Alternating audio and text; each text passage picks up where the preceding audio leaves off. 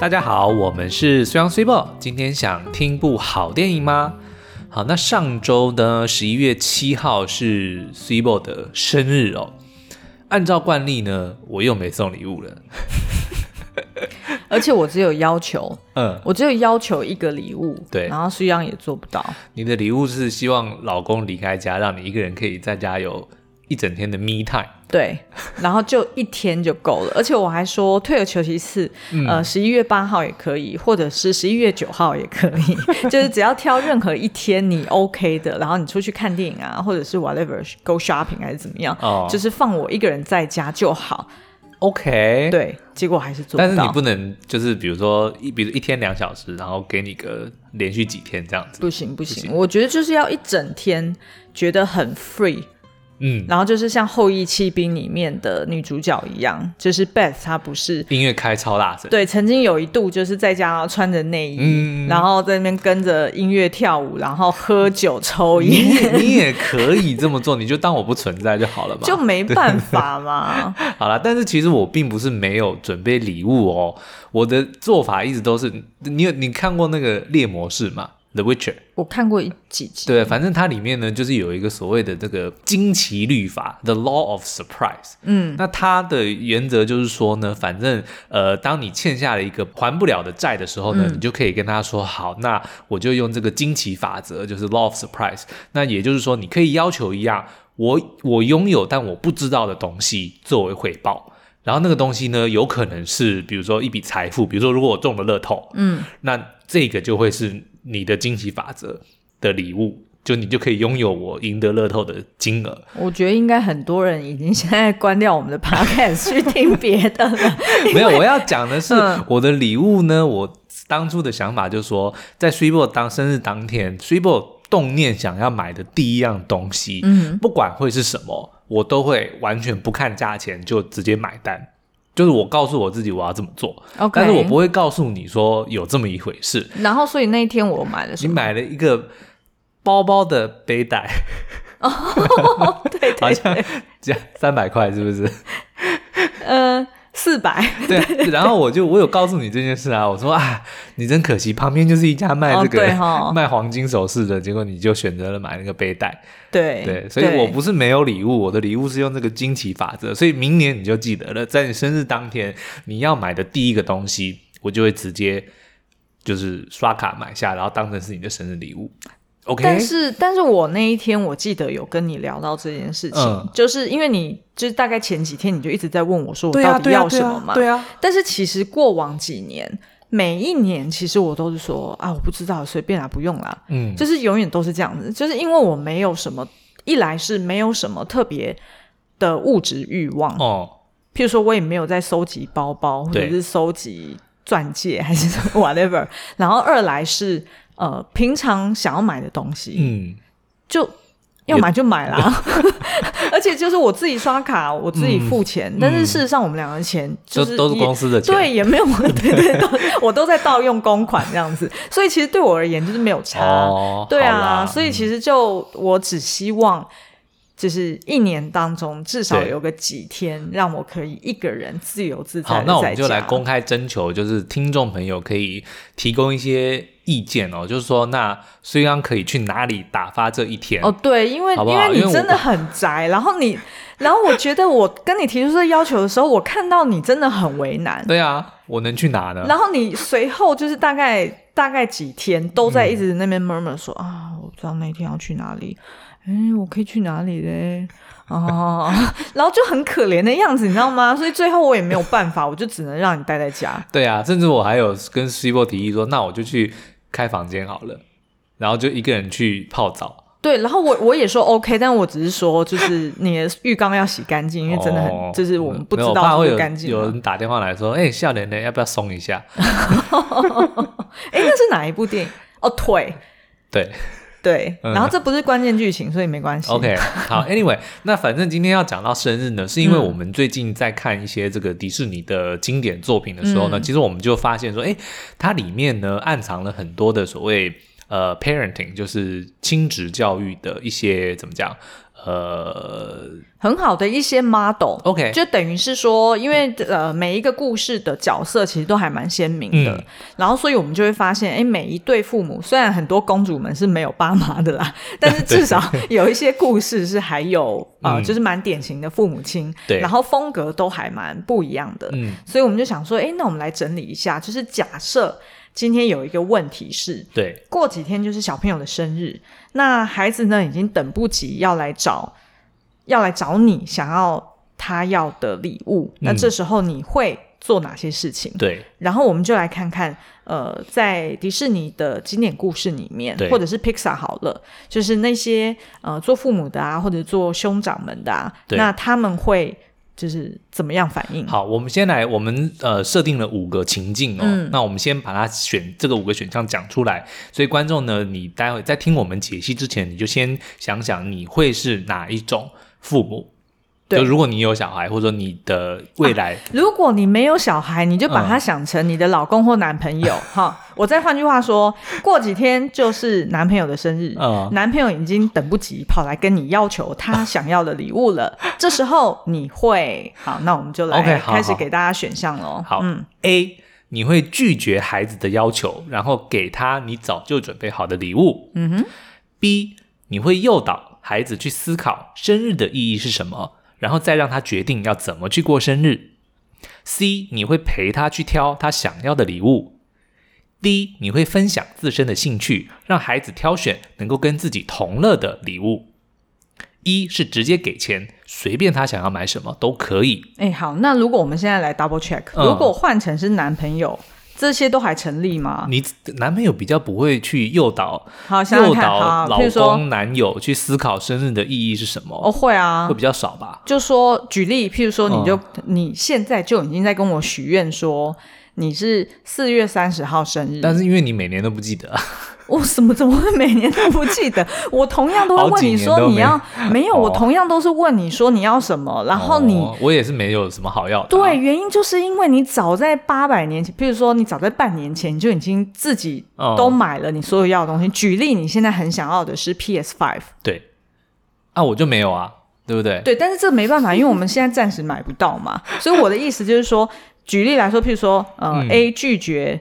男朋友的要求，哦、然后给他你早就准备好礼物，或者是他当他去讲说，诶，就是他想要 PS Five 的时候。那因为你买不到 PS5，说不要啦，所以你就 Switch 就好了。对对对，你就诱诱导他说，哎，其实 Switch 也很好玩呐，或者是现在那个什么，不是你那天买的那个叫什么，就是运健身环哦。那也是 Switch 的，对啊。啊，对对对，然后就可以诱导他说，哎，那健身环呢，我们可以顺便运动啊，就类似像这样。第一分享自身的哦，没有没有，那有点不一样。好，OK，我们待会再来一一解析哦。好，所以那刚刚的这五个呢，就请听众朋友先想想，如果呃是你的孩子，或者说哎你的另一半的生日的时候。他跟你要礼物，你会怎么回答？嗯，那我们接下来呢，就要用迪士尼的呃作品来好好的解析每一项喽。嗯嗯，那第一个呢，我们的选择是拒绝孩子的要求，给他你早就好准备好的礼物。嗯，那这个其实呢是有一个特殊的类型哈。嗯，我们叫它叫它做直升机保护型。嗯，因为直升机，呃，直升机的父母这个这个专有名词，其实它意思就是说，它就是永远在孩子的上方，嗯，或者是永远就看着孩子盘旋，盘旋在他身边，然后随时就是就是给他下指导棋，嗯，所以才叫做直升机嘛。就是这是一个 parenting 的一个专有名词，就不是我们自己编造出来的。好，那你要不要说一下直升机保护型哪一个？呃，就是迪士尼的作品。嗯，我们觉得呢，最具代表性的角色呢是《勇敢传说》里面的艾莉诺皇后，嗯，也就是那个女主角的妈妈。对，好，那这个故事呢，应该大家都还蛮熟悉的，就是是皮克斯的动画嘛。然后女主角呢，呃，Merida，她是一个维京部族的公主，就是红发，然后蓬蓬头，对，然后很喜欢射箭，很喜欢就是呃做一些户外的活动，哦。对，那当然就会被妈妈认为，因为妈妈毕竟她是比较呃传统一点的，然后她又身为公主，她就觉得说，哎、嗯，那公主应该是要过着就是学习像公主一样的，比如说礼节啊，然后要文静一点啊，这样子呢，她才能够呃嫁得到。好老公能够帮助部族的兴盛，那所以呢，他一直以来就对 Marida 的这种，比如说喜欢呃射箭啊，喜欢骑马，喜欢在外面呃就是 有点撒野，嗯，他是有点看不惯的哦。对，那所以呢，就导致了他跟女儿之间常常会发生一些冲突，然后对于女儿所的所作所为或做。对于他的选择，他永远妈妈永远都是觉得是不好的，是不对的。嗯、然后妈妈总是会想要强加自己的一些观念，或者说他自己的一些意志在女儿的身上。嗯，嗯，然后我记得蛮就是他后面呢，其实是有一个有一个蛮好的呃故事转折，就是 Marida 她有机会可以去让他妈妈变，就是。他遇到一个女巫，然后说可以改变他的妈妈，嗯，然后他就想说，哎，那我就试试看嘛。对，结果没想到他妈妈就变成一只熊了。对，嗯，但是反而也是透过这样子的这个过程中，他才理解到说，哦，原来妈妈当初很多的决定都是出自于为自己好，嗯，那只是因为自己当然因为可能年纪又小，然后加加上妈妈她要。的目的其实是想想把他嫁掉，嗯，那尤其是当他又看了这一群来这个比武招亲的人，一个比一个鸟，一个比一个逊，那当然是不喜欢嘛，对不对？可是当妈妈变成了熊之后，然后母女俩一起踏上了要怎么把妈妈变回人类的旅途中，他才能够借位思考，然后去好好的去。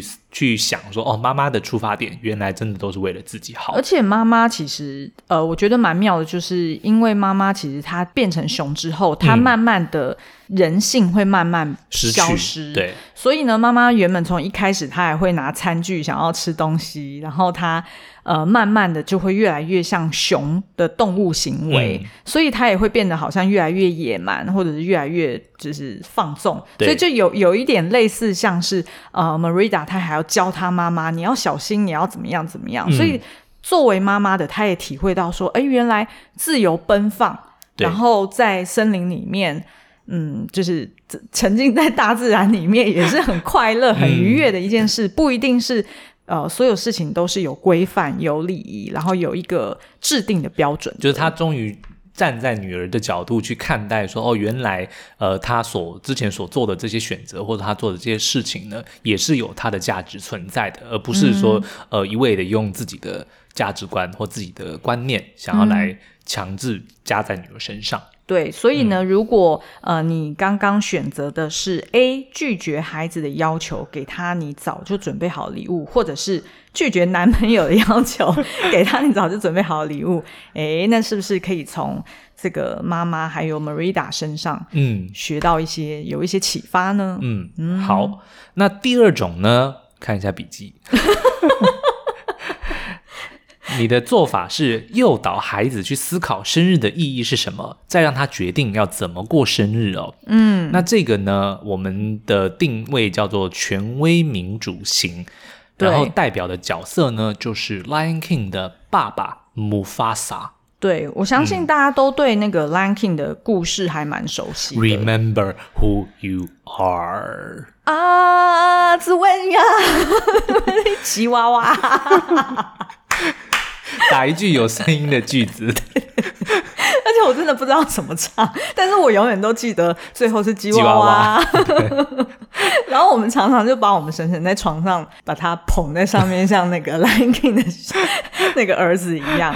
好了，回到那我讲，我讲一下，讲、嗯、一下故事好了。就是呢，这个爸爸就是叫做姆法萨，那他其实就是呃森林之王嘛，然后非常有威严，然后也呃就是深受所有的子民，就是所有动物们的爱戴。嗯哼。那但是呢，他膝下就只有一个很就是很心爱的一个独子，叫做辛巴。好、哦，就是、嗯、呃，他也教了他很多事情，然后辛巴当然就是也从一个就是很很顽皮，然后一天到晚闯祸，然后后来慢慢就是呃，姆法萨要培养他成为他的接班人嘛。对。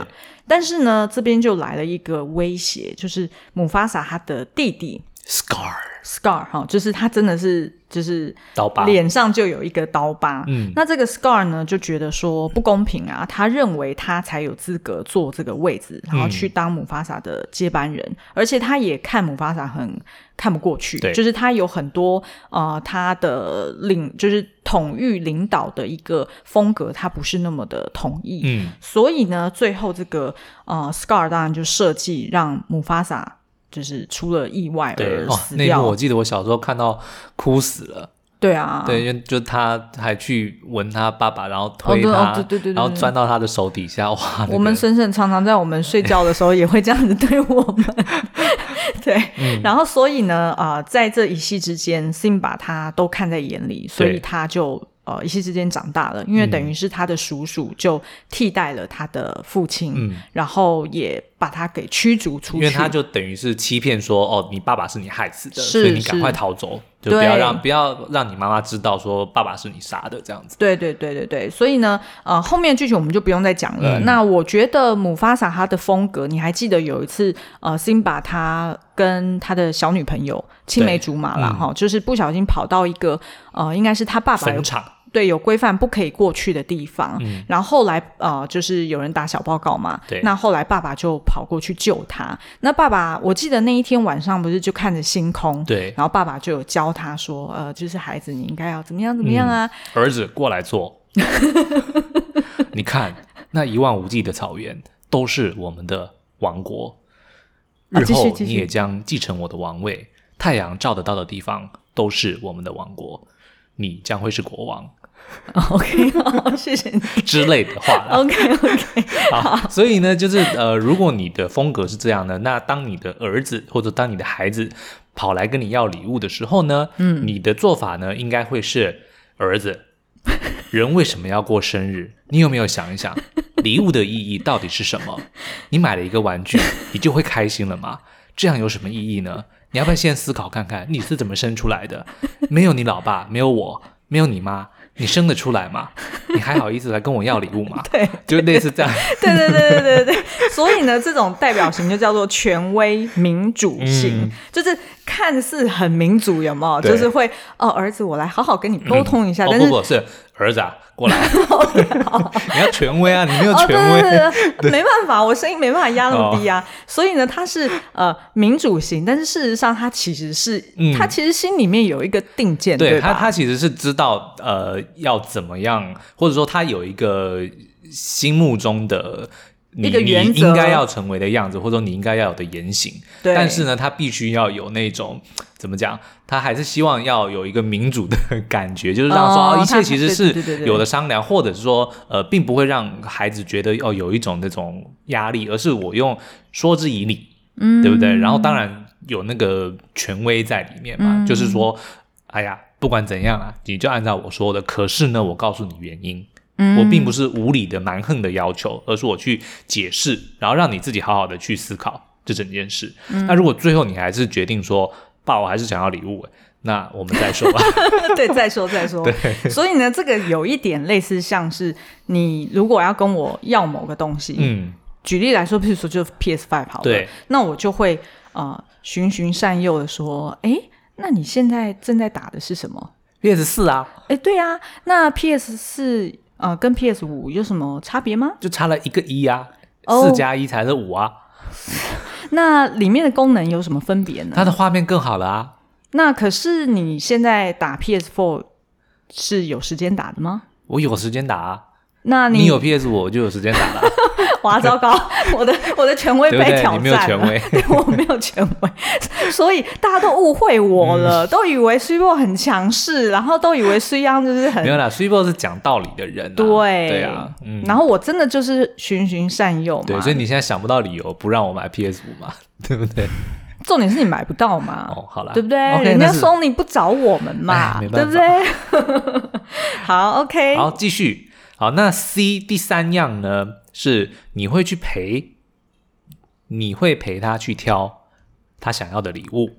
嗯哼，那这个呢，我们叫做默默支持型，然后代表的人物呢，我们觉得是动物方程式那个兔子警察 Julie 的爸爸妈妈。嗯哼，那这个呃，我们先讲一下。故事好了，嗯，那动物方程式大家应该都还蛮熟悉的，反正就是说有一个虚构的动物的乌托邦，那在里面呢，呃，你可以成为任何的人，然后呃，动物们也都基本上算是和平相处啦。可是呢，也因为毕竟还是会有一些刻板印象嘛，比如说，呃，可能草食性的动物就会比较温和，然后肉食性的动物就比较。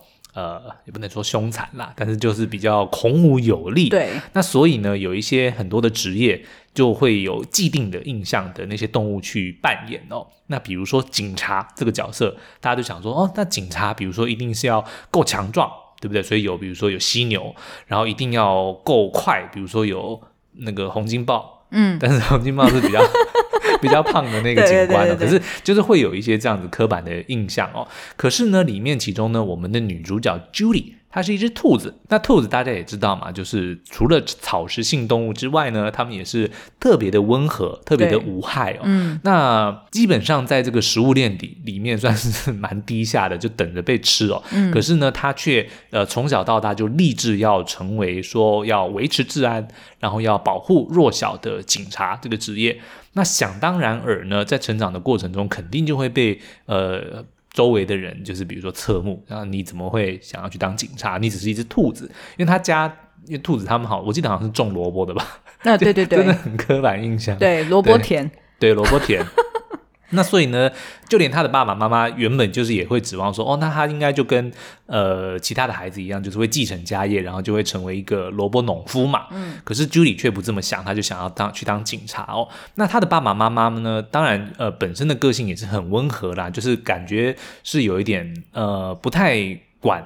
小孩要去干嘛？可是事实上，我们却从后续的很多发展里面看到，他们其实是在默默的支持着对女儿。就连后来一度，当那个 Julie 失去了工作，她回到家乡的时候，他们也是二话不说，就是欢迎她回来。嗯，就是即便你要回来，呃，种田种萝卜也没关系。那之后，后来他又要回去当警察，父母也是除了担心他的安危之外，对，他们并不会去阻止 Judy 想要去追寻他的梦想。对啊，譬如说 Judy 他第一次要进城去工作，那他妈妈交给他的就是一个防狼喷雾器，然后呢，可能他第一天晚上会特别打电话给他说：“哎、嗯，还好吗？工作怎么样啊？”然后想要看看他在吃什么啊。嗯，所以其实是呃不会去干扰这个孩子，对，然后就是默默的支持他想要往。他的方向去走。嗯，那这样子的父母呢，通常都会很相信孩子是有主见的，然后也很乐见孩子能够承担起责任，所以呢，你会留给他空间，让他自由的发挥，只要不是太夸张的话呢，嗯，原则上你都会在一旁默默支持着他。所以当他跟你要玩具的时候呢，你是就会带他去玩具店，然后只要 比如说不要买 PS 五，因为因 为很贵。到底 PS 五到多少？大概一万五左右吧。那跟 PS Four 呢？PS Four 也是大概一万五。哦，就是它每一代的机型差不多就是一万五。嗯，我忘记了，我记得以前它好像更贵。然后只是呃，就是它配套的其他的游戏，因为就是比较贵，对不对？不是，就是它整体的那个技术就提升了。因为上一次 PS 四已经是好几年前的了。的技术了，但是就变成说，你买 PS 五不是只是买 PS 五，嗯，你还要再配套买 PS 五的游戏吗？对，适合它的游戏，嗯。但是这一次 PS 五有佛心，是你可以向下相不对向下相容 PS 四的游戏，所以即便你是你以前的，哦，像我们以前买 PS 四的时候，PS 三的游戏是不能够在 PS 四上面玩的，哦，但是现在它是向下相容的。哦，对，然后各位听众，我们没有在夜配 PS5，嗯，但是如果 Sony 你听到这一集的话，我们非常的乐意，我可以连续打二十四小时的 PS 五作为回报。那它有什么好处？然后我会不断的宣传，对不对？尾塞 PS 五。好，好，OK。嗯，好，那第四种呢？呃，你会。分享自身的兴趣，让孩子挑能跟自己同乐的礼物，那这个还蛮妙的哦。我们把这个这一类型的父母定位成孩子王型哦。嗯，那我跟 Super 今天在讨论的时候就在想，因为我们虽然现在还没有小孩，可是如果我今天有个孩子，然后他假设他是呃不喜欢打电动的，嗯，好了，他比如说他喜欢下棋啊，他喜欢呃运动，就是户外运动，嗯，那我 这么爱打电动，我当然会想说，诶，要是他。能够今年的生日礼物去买那个刚上市的刺客教条，然后我就可以趁机跟他一起玩，那样那样不是两全其美吗？对不对？所以才有了我们今天这第四个型哦，就是呃用自身的经验，所以我就会说，哎，儿子啊，来看，你看我老爸玩那个刺客教条是不是很好玩？嗯、我告诉你，有新的出来了，你生日快到了，对不对？就跟你妈说你要买、嗯、最新的这一集，然后我们就可以一起玩，嗯、就是用这个方法。好，OK，、嗯、那我们觉得呢，这个蛮适合的角色应该就是二分之一的魔法 Onward 里面的哥哥 Barley、嗯。对，那我介绍一下这个故事好了。其实这个呃男主角呢，他其实是叫做 Ian。对。那他是一个刚满十六岁的高中生，然后他的个性呢比较内敛哦，然后又比较低调，然后也不太敢跟人群互动。嗯，所以在他生日的当天呢，他还特别许愿望说，他要呃第一个他要成为一个就是 new me，就是呃要全新的我。对，然后要呃就是。更敢勇于发言，然后要呃学会开车，然后还要就是邀请同学们去参加他的生日派对，嗯，然后还要 be like dad。那为什么他会这样写呢？那这有一点难过，就是因为他在很小的时候，呃，他的父亲就已经过世了，嗯、就等于是他妈妈，他妈妈还在怀孕的时候，对，他的爸爸就生病了，对对对，所以等于是只有他的哥哥 Barley 对他爸爸还有印象，还有看过他爸爸，嗯、所以呢，就是呃，Barley 这个哥哥呢，就会好像有点特别照顾这个小弟弟。就是因为巴里还记得爸爸的模样嘛，然后他也会觉得说，哎、欸，他是长兄如父，他是不是应该要多鼓励伊恩啊，变得更外向啊，或者是更勇于尝试一些新的东西？嗯、那所以呢，这个呃哥哥他就呃就是会主动，比如说开车，然后去接他，然后想要教他开车，嗯、然后想要怎么样怎么样？哈，那呃这个故事的高潮呢，就发生在就是在他生日的那一天。呃，他就是收到他妈妈呃藏了一个很多年的礼物，嗯，开箱给他们看。然后原来那个礼物呢，就是可以让爸爸复活二十四小时，嗯，的一个魔法的工具，一个法杖跟一颗宝石。对对对，然后所以呢，嗯、他们两兄弟就开始呃，就是努力去尝试，然后让他爸爸可以复活回来。嗯、结果没想到就出错了，因为。他爸爸只出现了下半身，半身 所以就有那个片名取得非常好哦，是叫二分之一的魔法，指的就是这个。对，然后呢，于是就是这两兄弟跟着。拖着爸爸的的双腿下半身，对对对，因为他爸爸也看不到只是外面嘛，因为他没有上半身嘛，然后所以呢，他们两个就拖着他爸爸，嗯、然后试图踏上一个魔法之旅，对，然后去把他的爸爸全身都变回来。好、嗯哦，那所以呢，这个故事到后面还蛮感人的，我就不爆雷了，就是各位听众可以去找来看看。那呃，所以为什么会讲说是他的哥哥 Barley 很像这个，诶，所谓叫做孩子王型的。的这个角色呢，就是因为他哥哥，呃，从小他哥哥跟爸爸有很多很好的互动，所以他非常思念他爸爸，嗯、然后所以他觉得说他应该也要让他弟弟可以去勇于尝试很多事情，不要像他自己一样有带着遗憾。嗯，所以他就会呃，就是想要带他去。就是邀约他的朋友们来参加 party 呀、啊，嗯、或者是做一些很疯狂的事情。对，嗯，他甚至我我自己觉得还蛮感人，就是说他呃，他其实也知道很多的时候他的行为是鲁莽的，嗯，但是他也不怕呃丢脸，或者是不怕出糗，因为他的目的其实就是为了要鼓励他内向害羞的弟弟要能够勇敢的走出来，要相信自己。嗯，所以呢，他总是用自己的呃以身作则的方式哦，哪怕是去很鲁莽的去冲撞，然后去碰很多的钉子，但他自己都从来不介意，他只希望弟弟能够呃不要像他一样有遗憾。对，然后所以这个。啊、呃，真的也是长兄如父啦，就等于是说，他们在这一路上的冒险，嗯、他居然也变相完成了弟弟当初生日许下的那些愿望。最感动的就是他当初想要跟爸爸做的每一件事情，嗯、他都赫然发现说，原来跟哥哥这一路上这一辈子都已经做到了。那我觉得这个就是我们为什么会认为他是呃以身作则，然后。靠着自己的行为，或者说自己的、嗯、的一些言行哦，来影响他的弟弟，或者说就是有点儿子的这个概念。对对对。然后让他让对方明白说自己的心意。对。然后对方自然而然的，如果他也也认同的话，他自然而然就会倾向也会做出类似的决定跟行为。嗯。但是这一类型的呢，有一个风险，就是如果说这个、嗯、这个爸爸妈妈或者是这个哥哥姐姐是一个比较。你知道，就是桀骜不驯，或者是有点他的兴趣有点太疯狂了，那可能就会带坏孩子。可是其实像我，我记得呃，应该蛮多人的哥哥都是这个角色的，像我哥就是，呃，我还蛮喜欢的一个这个日本摇滚乐团叫做 X Japan，其实就是我哥那个时候，他大概高中的时候他在学打鼓哦，对，然后我也是因为他先接触乐器，然后我才后来才去学钢琴，钢琴，所以很多东西其实我都是看着他去做。哦嗯，然后我就会觉得哇，我哥这样子好帅，或者说啊，你看他这些东西很棒，哦、他他的听的音乐都很棒，然后我就会想跟着去听哦。所以我觉得其实呃，可能也许在亲职教育哦，就是说如果你希望说给能跟孩子多一点点的互动的话，也许从这个方面就是分享自身的兴趣或自身的一些呃你喜欢的东西，自然而然的你的孩子们或者说你的呃弟弟们，就是那些会 look up to you。嗯嗯，就是仰慕你的，他自然而然就会觉得说，哇，这个东西真的很酷，然后你们就可以有更多的互动跟。可是我觉得好像是不是要比较是同性的兄弟姐妹才会有这样子的情愫？嗯、因为像像我弟就不会看着我要做什么，他就。那你有做过什么吗？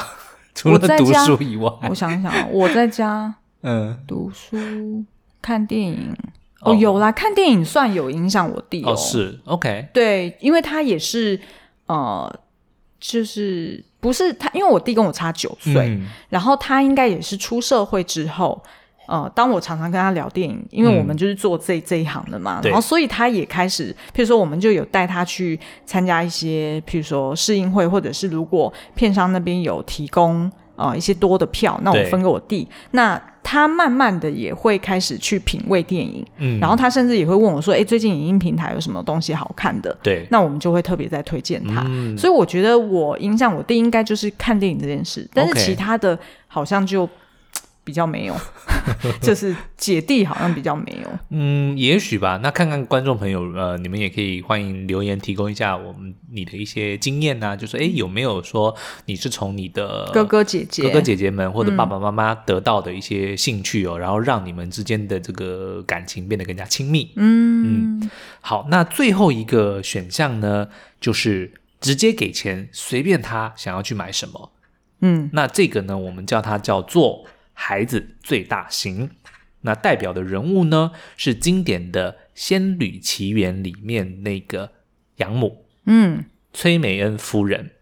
其实就是，如果是呃真人版的话，就是那个谁演的，那个那个 Kate Blanchett。哎，对对对对对，嗯、我觉得他演的超好，他很厉害啊，他气场超强的，而且他演的这个角色会让人同情。哦，会让人觉得说，哦，理解你为什么会对。呃，女主角有那样子的嫉妒心，嗯、或者是你容不下她，对，哦、呃，是源自于因为你，呃，你是第二任妻子，然后你一直觉得你的老公比较爱女儿，对，或者比较爱他的前任妻子，嗯、你有一种不安全感，对，然后所以才会有这样子的想要保护自己两个女儿的那种、嗯、那种用心计较的感觉，所以就会。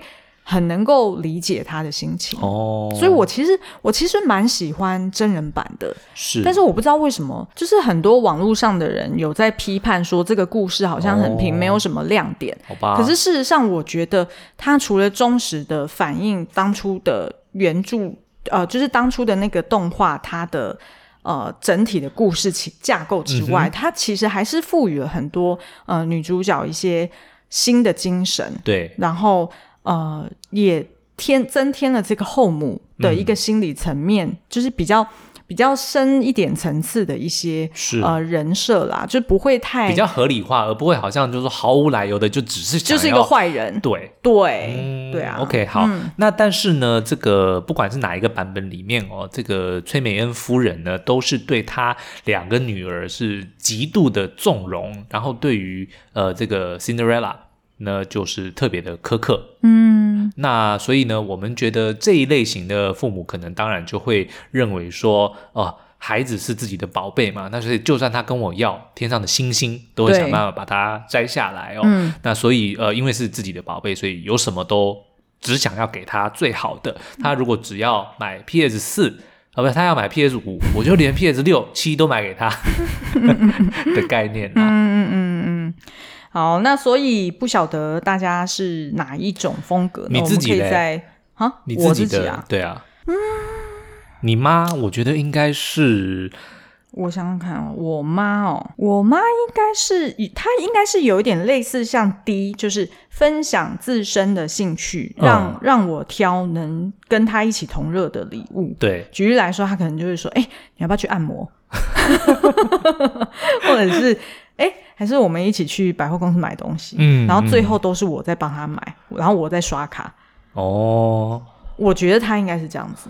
我的爸妈的话，他我其实生日礼物记不太清楚，但是我印象很深刻的是我们刚刚移民的时候，然后呃第一次的这个段考，嗯，之前呢，嗯、然后我爸那个时候他就有跟我讲说，只要我们都拿 A，然后呢，他就会带我们去那个呃百货公司，然后挑一件我们想要的礼物，然后任何东西都可以哦。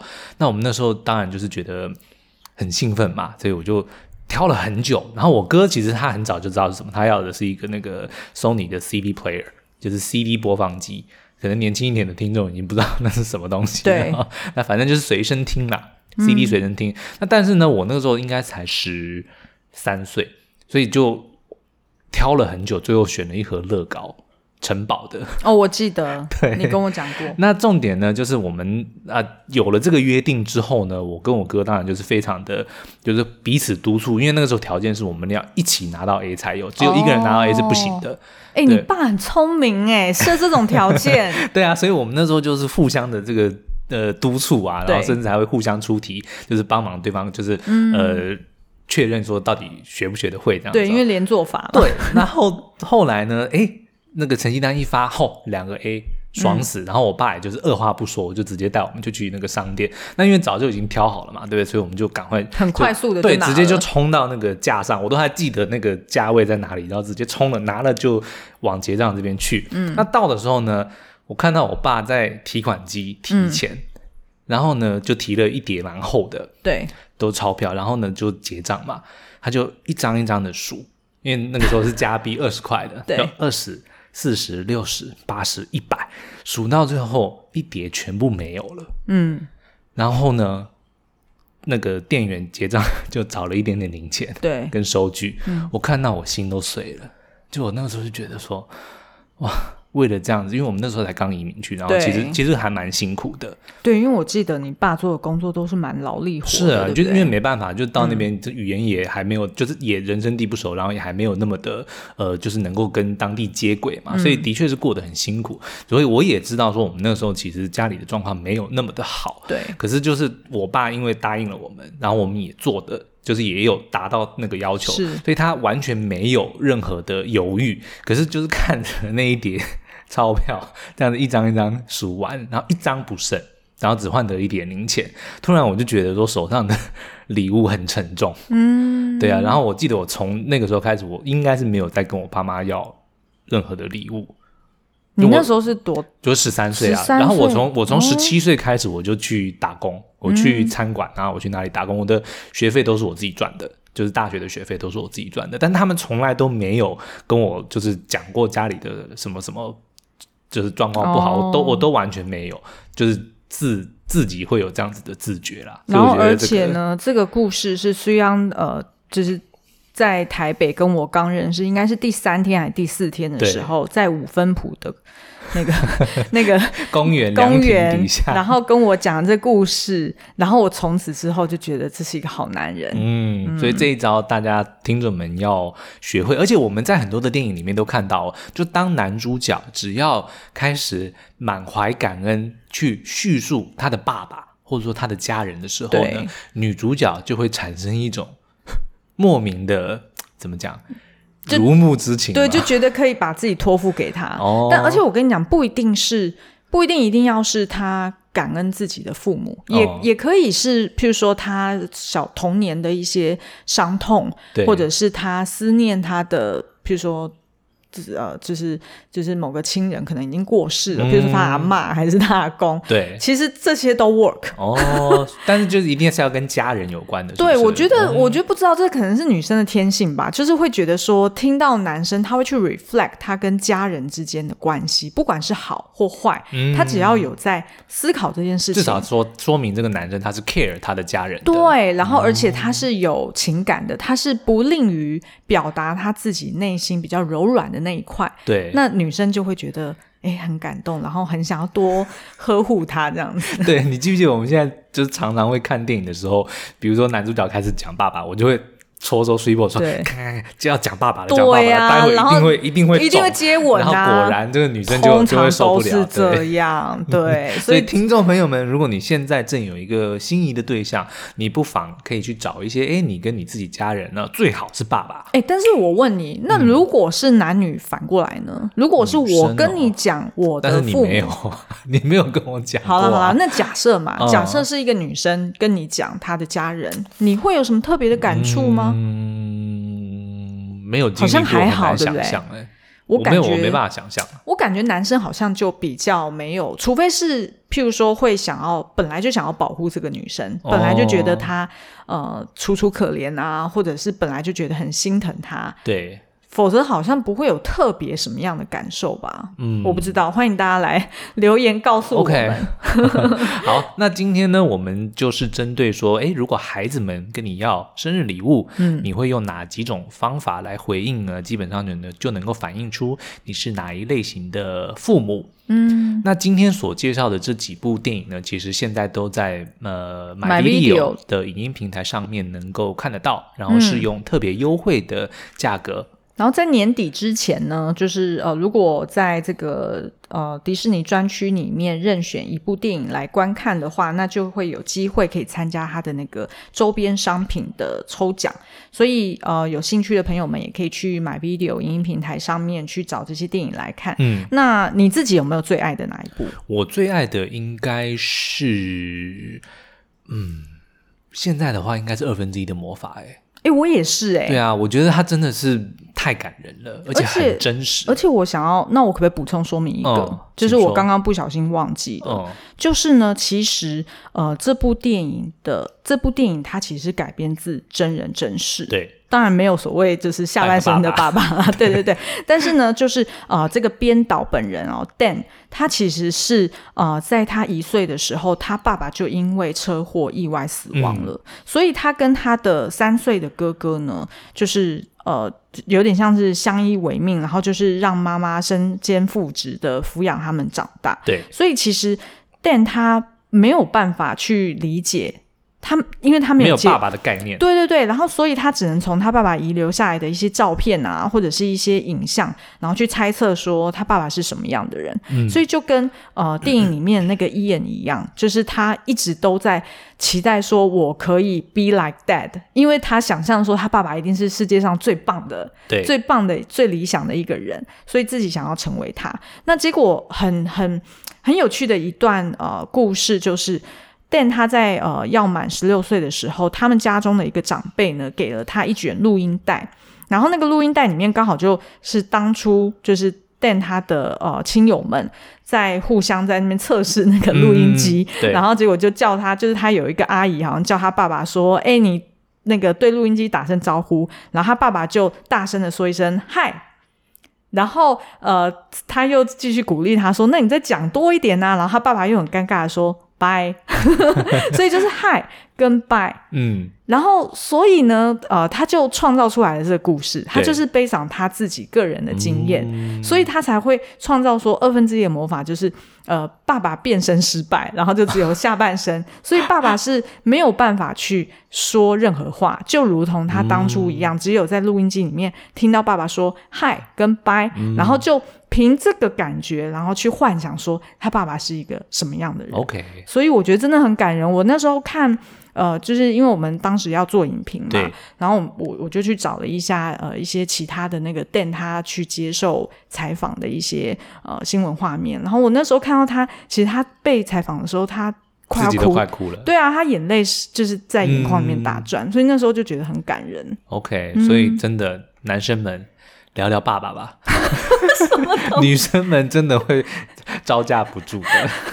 好，好啊，这是什么结论？好，呃、那刚刚呃这几部电影呢都在 MyVideo 上面可以看得到，然后现在如果去租任何一部的话，嗯、就可以抽他们今年这个圣耶诞城的周边商品哦。对，嗯，那今天的节目就到这边，我们下次再见，拜拜。拜拜。